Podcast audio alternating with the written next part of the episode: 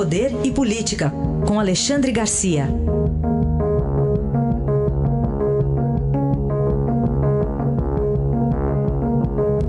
Alexandre, bom dia. Bom dia, Raíssen. Bom dia, Carolina. Oi, bom dia. Olá, Alexandre. Para ilustrar o seu comentário hoje, seu primeiro assunto, o tango aí.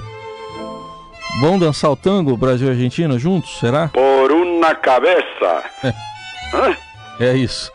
Pois é, por uma cabeça las puchas. Que é uma corrida de cavalo aí, né? Pois no é, tango é uma eu, eu de penso cavalo. um pouco numa peça do Shakespeare, muito barulho por nada. né? E agora, Você também. pois é, e agora estão aí. Bolsonaro ontem já disse que Fernandes está convidado para vir ao Brasil, né? E Fernandes nomeia, meu Deus do céu, nomeia o Daniel Scioli. Esse sujeito foi presidente do Partido Justicialista, ele foi, eh, por dois mandatos, eh, governador da província de Buenos Aires, ele foi vice do Néstor Kirchner, ele foi candidato à presidência, ganhou no primeiro turno do Macri.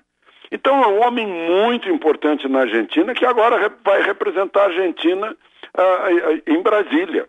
Foi ele, aliás, que tentou reunir a sós o, o- o presidente Alberto Fernandes e o nosso vice-presidente Mourão. Mas Mourão, né, seguindo, seguindo a hierarquia e disciplina, considerou eu sou sub, eu não sou comandante. Isso é lugar para o comandante. Agora o comandante já convidou o Alberto Fernandes. Eu acho que está tá muito bom. Tá? Foi muito barulho por nada. O, o vento mudou, né? É, é, nós, nós temos aí a- a- o nosso espírito nacional do samba, vem o espírito do tango, juntemos os dois e vamos fazer um bom Mercosul. Fernandes fez uma declaração ontem também muito, muito amigável, citou o Brasil, falou em uma nova diplomacia comercial, eh, com, com ênfase no Mercosul. Então, parece que as coisas, mais rapidamente do que se imaginava, estão entrando na, na normalidade de relações. Falar também sobre o Senado que aprovou ontem à noite o pacote anticrime apresentado pelo governo e que reúne propostas não só do ministro Sérgio Moro, mas também do ministro Alexandre de Moraes. É, agora é, falta só a sanção presidencial, né?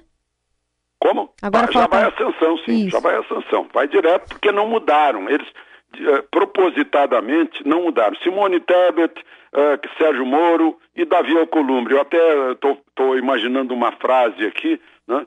Sérgio Moro juntou-se a um Davi para derrubar o, o- gigante Golias do crime. né? Foram, foi aprovado 80% do que Sérgio Moro eh, havia proposto, junto com Alexandre de Moraes, é bom lembrar. né?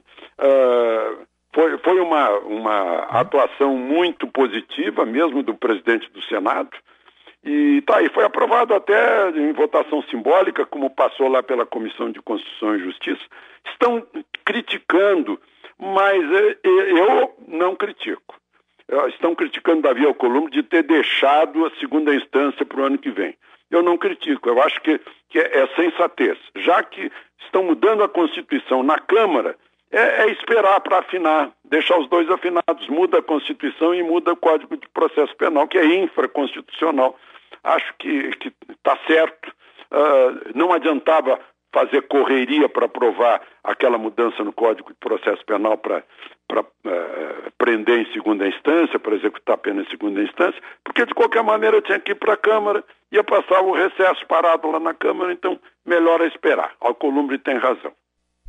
Outro assunto que tem a ver com o Congresso ainda, Alexandre, o Congresso vetou o uso do nosso dinheiro para pagar multas de infratores eleitorais. Pois é, o que eu queria salientar aqui é, o- é é o susto de ter tido 223 votos em 513 eh, eh, deputados né, a, a favor de usar o nosso dinheiro para pagar as multas que a Justiça Eleitoral aplicar aos infratores da lei eleitoral.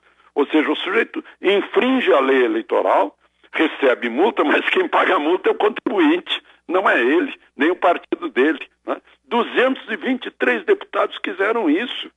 E menos de 200 eh, é que apoiaram o veto do presidente da República, né? mantiveram o veto.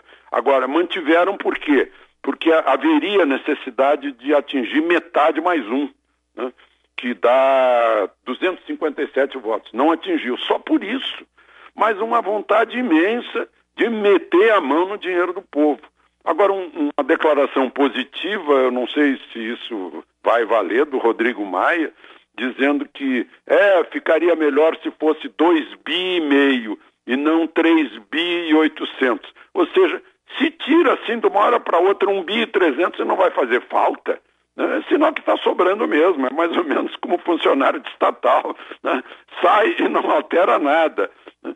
É, é, é, incrível o que se faz com o dinheiro do povo, o que ainda se faz. Está né? precisando ainda de mais uma eleição para renovar ainda mais a Câmara dos Deputados, porque como se viu aí, ainda está um, assim, meio a meio do tempo antigo, da fisiologia e dos que querem realmente transformações. Análise de Alexandre Garcia, que volta amanhã ao Jornal Dourado. Obrigado. Até amanhã.